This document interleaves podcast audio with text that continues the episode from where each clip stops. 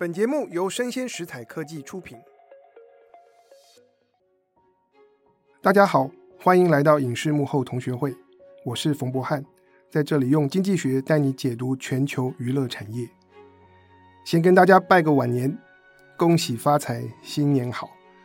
那我们还在年假当中，今天就跟大家聊一个比较轻松的话题，叫做小游戏如何发大财。没有了。小游戏如何创造商机？我们今天要聊什么样的小游戏呢？不知道你还记不记得去年的这个时候啊，在网络上、脸书上最流行的游戏是什么呢？是一款英文的文字游戏，叫做 Wordle，W-O-R-D-L-E，Wordle。不晓得你有没有玩过？就在我准备今天这集脚本的时候啊，我问我的几个学生：“哎，你们有没有玩过 Wordle？” 大家都说这是什么？没听过，没玩过。但是当我打开手机，把游戏网页秀给他们看，大家就都想起来了。对对对，我们有玩过。所以呢，就先让我描述一下 Wordle 的规则，帮你简单复习一下。这个游戏呢，基本上是一个猜英文单字的游戏。而且它的设定是每个人每一天只能玩一盘。那这一盘的游戏呢，会给你六次的机会，要猜出一个由五个英文字母所组成的英文单字。五个英文字母，比方说 humor，幽默，H-U-M-O-R，就是五个英文字母，没有任何线索。可是你每一次猜完。你猜的这五个字母呢，就会被系统套上绿色、黄色、灰色等不同的颜色。套上绿色表示这个字母被你猜中了，而且位置正确；标上黄色表示这个单字有包含你所猜的这个字母，可是它的位置不对。如果某个字母被标上灰色，就表示这个字母没有出现在这个单字当中。所以呢，系统设定每天随机的选出一个五个字母的单字，就要让你猜六次之内，你必须要把它猜出来。那世界各地的网友，每个人每一天要猜的单字都是一样，就那么一个字。然后每天的午夜 midnight 会更新，进入下一盘，会有新的单字随机抽选出来给大家猜。我不晓得这样子讲，你是不是就想起来了呢？就看到单字的字母一格一格的方块会出现绿色、黄色跟灰色这样的配色。大概就在去年一二月的时候，Wordle 成为全球的风潮。我还记得在我脸书版面上面就看到很多网络意见领袖，他们有一阵子就是天天玩，每天把他们的游戏记录公布在网络上面，然后大家有一种在比赛的感觉啊。说，哎，今天这个字我三次就猜出来了，可是你们要猜四次，要猜五次，这样就成为另外一种的网络上面的社交，或者很多人上网打卡的一种形式。不过呢，从游戏设计师的角度来说，最让人开心的，并不是这个游戏滚成一股热潮，而是在这股热潮之下，那个时候，《纽约时报》说。我要出钱把这游戏买下来，成为我《纽约时报》网站上面的一个部分。《纽约时报》出了多少钱呢？当年他们只有透露说叫做 low seven digit，就是一个七位数的金额，然后是偏低的。七位数字多少？就是百万了。所以我们保守估计，《纽约时报》至少出了一百万美金来买这个游戏。那我今天就要跟大家聊一聊 Wordle 背后的这位工程师或者游戏设计师他的故事。那这个设计师他的名字呢叫做 Josh Wardle，他的姓他的 last name 叫做 W A R D L E，华尔德先生。大家有没有觉得很熟悉？华尔德先生 Wardle 他设计的游戏就称之为 Wordle。那这位华尔德先生他是谁呢？其实也不是什么多有名的人，他是一位电脑工程师，然后在美国的一家社群网站公司工作。这个网站叫做 Reddit。我不晓得你有没有上过 Reddit，它基本上是一个纯英文的网站，然后性质呢就是电子布告栏 BBS，大概可以类比到台湾的 PTT。不过 Reddit 它上面因为只有英文，所以在美国比较红，全世界活跃用户大约三亿到四亿人，也蛮多的。在 Reddit 这个网站上，它分门别类，有不同的版，每个版有不同的主题，像是新闻版、电子游戏版、电影版、音乐版、书籍版等等，让网友可以在上面发表文章、分享图文。不过，Reddit 这个网站的最大特色是针对每一则的贴文，都可以让有注册的网友去推文或者是反推。大家如果上 PTT，你也可以推文。你也可以虚一篇文章，大概就这个意思。不过 Ready 它的最大特色是什么呢？它的每一篇文章会显示出一个数字，代表它的热度。这个数字就是推这篇文章的人数减掉反推的人数，这个差额就形成文章的热度。那这个热度会影响到这篇文章在网站上出现的顺位。所以，我们讲到 Wordle 的设计师 Wardle 华尔德先生，就是在 Reddit 工作。那他在工作之余，他写程式，然后他也很习惯这个社群网站上面人与人的互动，所以他的闲暇之余的一个兴趣就是来设计游戏。他早在二零一三年的时候就把这个 Wordle 猜单字的游戏设计出来。我刚才描述这个规则，大家听了觉得有没有很像我们小时候都玩过的那个猜数字？三 A 一 B，二 A 二 B。如果你玩过，就知道我在讲什么。然后告诉你，你猜的数字哪些是猜对了，哪些是数字对，位置不对等等。那华尔德先生二零一三年把 Wordle 设计出来，一开始他没有把它连上网，就是在家自家人玩一玩。不过呢，在同样时间啊，他开始帮 Reddit 设计一个又一个非常搞怪、非常跳痛的这种大型的社会实验。或者是这种社群游戏，所以我先跟大家讲讲他的丰功伟绩啊，设计过哪些游戏。这位华尔德先生，他每一次推出游戏都是在四月一号愚人节的时候上线。在二零一五年的时候，他推出一款游戏，英文叫做 The Button，直接翻译过来叫做按钮，但是我喜欢把它翻译成倒数计时，因为在 Reddit 的网页上面，你就会看到一个。六十秒的倒数计时器，再加上一个按钮，就是我们大家可以把那个游标移过去，点它。游戏一开始，倒数计时器就开始从六十、五十九、五十八啊往回读秒，只要五四三二倒数归零，游戏就结束。可是呢，在倒数归零之前，只要 Reddit 上面有任何注册了的网友去点那个按钮。我们倒数计时就重新开始，但他这游戏有一个要求哦，每一个注册的账号都必须要在游戏开始之前就注册，而且每个账号最多只能够点一次按钮。所以你想说，我们这游戏如果要让它能够没完没了的进行下去，永远倒数不完，就需要前仆后继的有各方的这个网友，大家都去点它一下。我们来计算一下一天的时间啊。二十四小时，所以总共有一四四零分钟。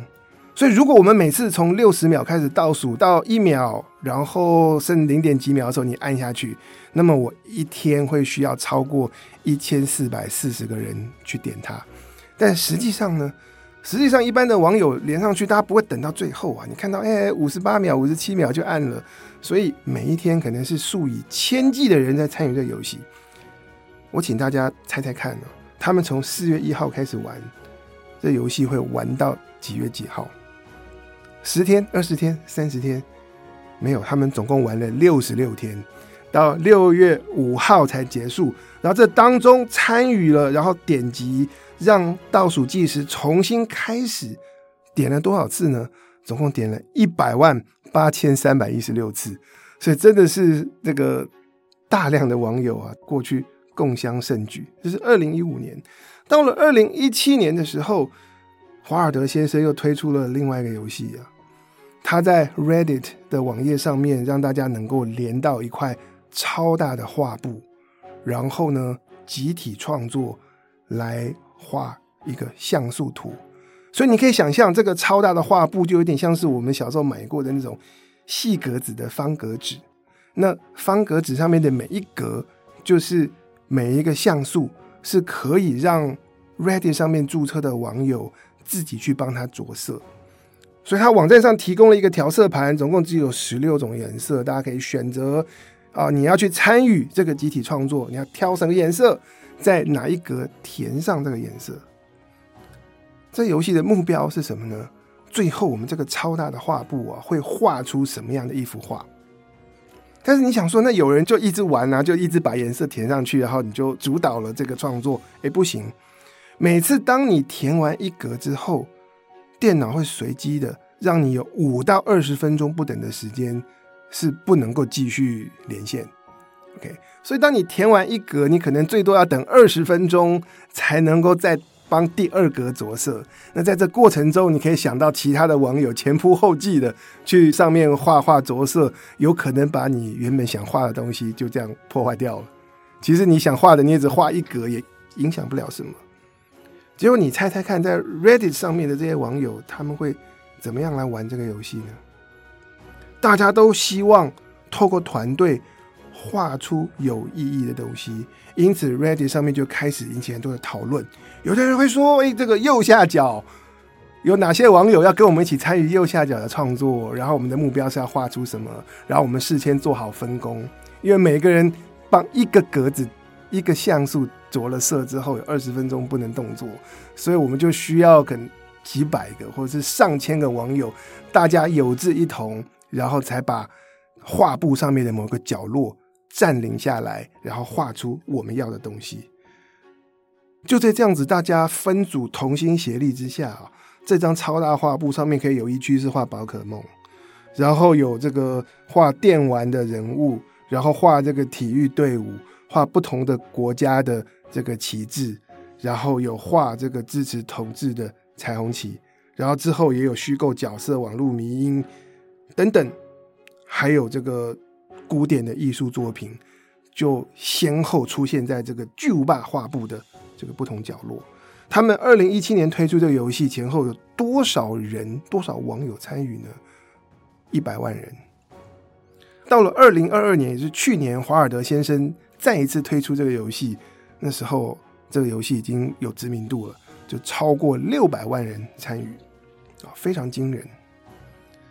所以，我们可以说，设计 Wordle 这华尔德先生，他也算是一个怪咖啊，他可以一直不停的创造出这样子新奇的点子，而且是能够吸引啊网络上大家前仆后继的去参与，共襄盛举。那这位华尔德先生是在怎么样的机缘底下，把他原本锁在抽屉里的 Wordle 猜单字的游戏重新再拿出来上网呢？这就要感谢 COVID-19 疫情，大家没办法出门，然后他跟他的女朋友在家里面觉得很无聊。我也觉得很奇怪，他跟他女朋友觉得无聊，他们解闷的方式去猜英文单字，他就把这个 Wordle 拿出来。然后，在二零二一年，也就是疫情第二年的十月的时候，就把这游戏上网。上网之后，他女朋友本来猜猜单字，猜一猜，他觉得我也来贡献点什么，他就把英文字典里面所有有五个字母所拼起来的单字全部整理出来，就不得了。你猜有多少字？一万两千个字。这么多，然后里面大部分是怪字，是我们从来没有听过也不认得的字。那他女朋友叫做派勒莎，印度裔的，就是 Paleksha，我称它为派勒莎。这一万两千字，他把这些怪字都删掉，留下了大约两千五百个字，是我们平常生活中会用到的。可是所谓会用到，还是有一些奇奇怪怪的字哦，像是冰河 （Fjord），F J O R D，我直接拼出来，你可能还不会念。所以他就建立了这样的一个将近两千五百字的字库。那么每一天，网络上面 Wordle 这个游戏就有系统随机的从字库当中抽一个字来给大家猜。那你想，这么有趣的游戏，它会不会红呢？我告诉你，十月上线，这游戏到十一月一号的时候，网络上总共有九十个人玩过。然后呢，二零二二年，也就是大概去年一月一号元旦的时候，网络上有三十万人玩过。到了去年一月十五号，全世界超过两百万人玩过。我等一下要跟大家聊的，以及我们要解析的是这个网络游戏扩散的速度。为什么一开始的第一个月只有九十个人会去玩，然后经过了两个月，玩过的人就从九十个变到三十万，然后短短两个礼拜就从三十万成长到两百万，过程中发生了什么事呢？如果这个游戏啊，就是每个人连上网自己玩自己知道。我们的传播就只能够靠口耳相传。我玩完了之后，我跟我的家人说，然后他们听到了，再连到网络上面去玩，这个样的传播速率就会很慢。所以，这游戏能扩散的一个关键是，它做了社群连接。所以，网友玩完了之后，我们可以把我们游戏的记录就能够分享到 Twitter，分享到 Facebook，其他人就会看到。但是我告诉你，真正的关键不只是在这里而已。你要想说，我玩完游戏，我要分享什么东西？我如果分享了，我猜出来什么字，我不是就爆雷了吗？别人就不用玩了。或者我就分享说，哎，你今天三次猜中，其他人看到这样的东西会没有感觉。最好的方式是我分享了我完整的游戏记录，可是却不会破梗。怎么做呢？就在华尔德十月份把这游戏上线之后，他们很快的就遇到一群在纽西兰的朋友，玩完了之后，主动的帮 Wordle 这个游戏做美术设计，然后他们发展出了我用色块的方式来记录你游戏的过程。哦，你猜的第一个字啊，五个字母。那么哪几格是用灰色的？哪几格是绿色跟黄色？然后你猜了第二次又是五个字母，哪几格是灰色、黄色、绿色？就这样用图示加上颜色的方式，可是没有出现英文字母，就可以把每个人的这个游戏的历程图像化。图像化之后再分享到 Twitter 跟 Facebook，视觉上面就很鲜明。我不但知道谁谁谁谁谁谁猜了几次，我还知道说他哎，他们第一次就有几个字母猜对，可是竟然还要拖到五次才能把整个字猜出来，好逊哦！或等等，有了这样的游戏记录，不爆雷，但是又完整的记录，就引起了大家很大的这种讨论的热潮，或者是彼此竞争。我是能不能比我的朋友猜得更快？那紧接着也有些人开始思考，哎，有什么样的策略？可以平均来说，让我们用更少的次数把这些英文单字猜出来。所以，社群分享是让这个游戏快速扩散的一个重要的因素。可是，不是任何形式的分享都能够打动社群上面的这些网友。我们会需要特别设计那种能够引起人好奇、引发人悬念这样子的这种。图像式的呈现方式，我觉得这个是 Wordle 成功的一个关键。可能你没有想到，但是我我一开始也不知道。但是分享的内容该怎么设计？这点很重要。好，那《纽约时报》就出了一百万美金，至少把这游戏买下来。你会想说，《纽约时报》是不是疯了？《纽约时报》买下这游戏能够做什么呢？你猜猜看，大家先。动动脑想一下，《纽约时报》买下这游戏之后，仍然是放在免费的版面，所以我们不用付钱，也不用订阅啊，在 Google 上面搜寻 Wordle 就可以连到那个网页，就可以开始玩。但《纽约时报》用它来做两件事，第一个呢，其实过去一百年的英文报纸提供字谜游戏给读者玩是一个传统。可能现在不止字谜了，还有数字游戏，像是那个数独。可是早期行之有年的会是填字游戏，所以我们就看到一个矩阵，然后上面有很多格子，有些格子是整个涂黑了不能填字，反正是留白的格子可以给大家填，然后横的、直的，他们就设计啊，类似我们元宵猜灯谜的这样的谜题，然后你从谜题出发去想说它对应到哪个字，然后填上去，把这整个啊有空白格子的地方全部填满。啊，这个大概从二十世纪初期的报纸上面就开始有这样的专栏，所以《纽约时报》一直在发展字谜游戏，然后他们后来也开辟了字谜游戏的网站，是订阅制的，就是美国读者啊，他家缴月费就可以玩个够。那他们后来也发展出啊，设计出全新的这种拼字游戏，有个叫做 Spelling Bee，就是拼字蜜蜂。那他给你七个英文字母，然后问你这七个英文字母，你可以排出多少种啊不同的英文单字等等。这是收费，这是《纽约时报》拿来赚钱的一个网站。所以他们搭配的热潮，提供免费的 Wordle 给网友。但是它下面就是啊，有一行小字广告。如果你想玩更多，你可以注册《纽约时报》的网站，然后付点钱，然后就可以玩没完没了的填字游戏跟 Spelling Bee。那后来呢，Wordle 这个网站上面也搭配啊，出现很多表演艺术，然后展览、节庆的这样的广告，所以他们等于用广告模式来支撑他们花大钱。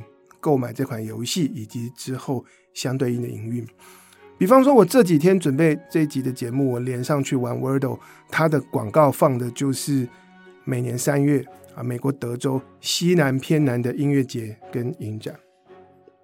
聊到这些啊，我们今天的主题是小游戏如何发大财，如何创造商机。那我再跟大家回顾一个更早以前的这个字谜游戏。刚才我们谈到 Wordle 的故事是一年前啊，去年此时。那我把时间往回推到一九二四年，也就是九十九年前啊，那时候发生了什么事呢？那么在那一年啊，有一家后来成为全球出版巨擘，也是目前美国国内第三大的出版社，叫做 Simon and Schuster 成立。那这一家出版社。在一九二四年的时候，是什么样的机缘呢？让 Simon 跟 Schuster 这两个人，他们决定联手来办出版呢？回到那个年代，原本 Schuster 他就是在杂志社当编辑，然后 Simon 原本是钢琴推销员，他很会卖东西。后来他又换工作，换到一家出版社当卖书的推销员。所以就在一九二三、一九二四年的时候，Simon 他的阿姨跑来跟他说：“哎，我们每天在报纸上面都有填字游戏可以玩，可是不过瘾，因为一天只能够玩一盘，然后我就要等第二天的报纸出刊。所以 Simon 的阿姨就跟他们说：‘你们能不能够出一本书，整本书都是填字游戏，让我们一次玩个够？’于是 Simon 跟 Schuster 他们就在纽约市设立公司。”就是后来的 Simon and Schuster 出版社聘了一位助理，然后就推出他们的第一本书。这个书名叫做《The First Crossword Puzzle Book》，翻成中文叫做“史上第一本填字游戏字谜书”。手刷印量呢，他们蛮保守的啊，三千六百本，不敢印太多。那么这样的书要怎么卖呢？我不晓得。我们刚才前面谈到。纽约时报买 Wordle 有没有给你一点线索？Simon 跟 Schuster 要卖这本填字游戏书，当然是透过报纸打广告，而且广告就要放在报纸上面填字游戏的专栏旁边，清清楚楚。所以大家买报纸玩了填字游戏不过瘾，看旁边广告，哎，我们去买书，就这样啊。报纸的填字游戏专栏就成为了 Simon and Schuster 他们出版的填字游戏书带销量的一个管道。后来的成果呢？我想报了数字你也不会意外，在三个月内他们卖了超过十万本，然后不到的一年，他们卖出了一百万册的第一本填字游戏字谜书，也就奠定了后来的。出版巨擘 Simon and Schuster 这样的出版社、出版集团啊发展的基础，竟然是从一个小游戏开始的。所以今天跟大家聊了 Wordle，还有将近一百年前的这个报纸的填字游戏，怎么样造就一家出版社，可以带给我们什么样的功课呢？我的看法是这样的：其实每一个时代，我们面临了。不同的技术，我们现在看出版，有的人觉得是夕阳产业，就是纸本出版。可是回到一百年前，那个时候的印刷的技术在进步，印刷的成本在降低，所以用印刷品这样的媒介来承载资讯跟娱乐，这个是新技术带动新的内容正在开始。那么 Simon and Schuster 他们看到了这样的新技术。也就是更便宜、更低成本的印刷，可以怎么样跟娱乐结合，然后去满足读者没办法被报纸所满足的需求。这是为什么小游戏可以开创大的商机。那么我们在 Wordle 这里学到什么呢？我们今天是活在网络的时代，然后网络上面我们活动的节奏。然后传播的速度那是快的。那在网络上面要传播，我觉得从 Wordle 的经验，我们看到的事情是，即便是一个人可以玩的游戏，我们怎么样去运用那个社群的力量？我想我在之前的节目有跟他聊过，娱乐有很大一部分，大家享受娱乐活动是关心那个 shared experience，是关心在社群里面别人跟我。之间的互动，然后我们共同经历了什么，然后我们可以竞争，我们可以合作。那 Wordle 的背后，即就是 Josh Wardle 华尔德先生，他即便是一个人猜单字的游戏，他设法找到人帮他设计更好的图文呈现，去结合社群网站 Twitter、Facebook 去做传播、去做分享，借用社群的力量，让他的小游戏能够在很短的时间内。滚出数以百万人上网去玩这个游戏，当它带来了流量，那么就有《纽约时报》这样子有财力的地方看到如何运用这样的流量去开创新的商机。这就是我今天要跟大家讲的故事，分享的内容，希望你喜欢。所以，请你帮我按赞、追踪，并且给我五颗星。我是冯博翰，影视幕后同学会，我们下次见，拜拜。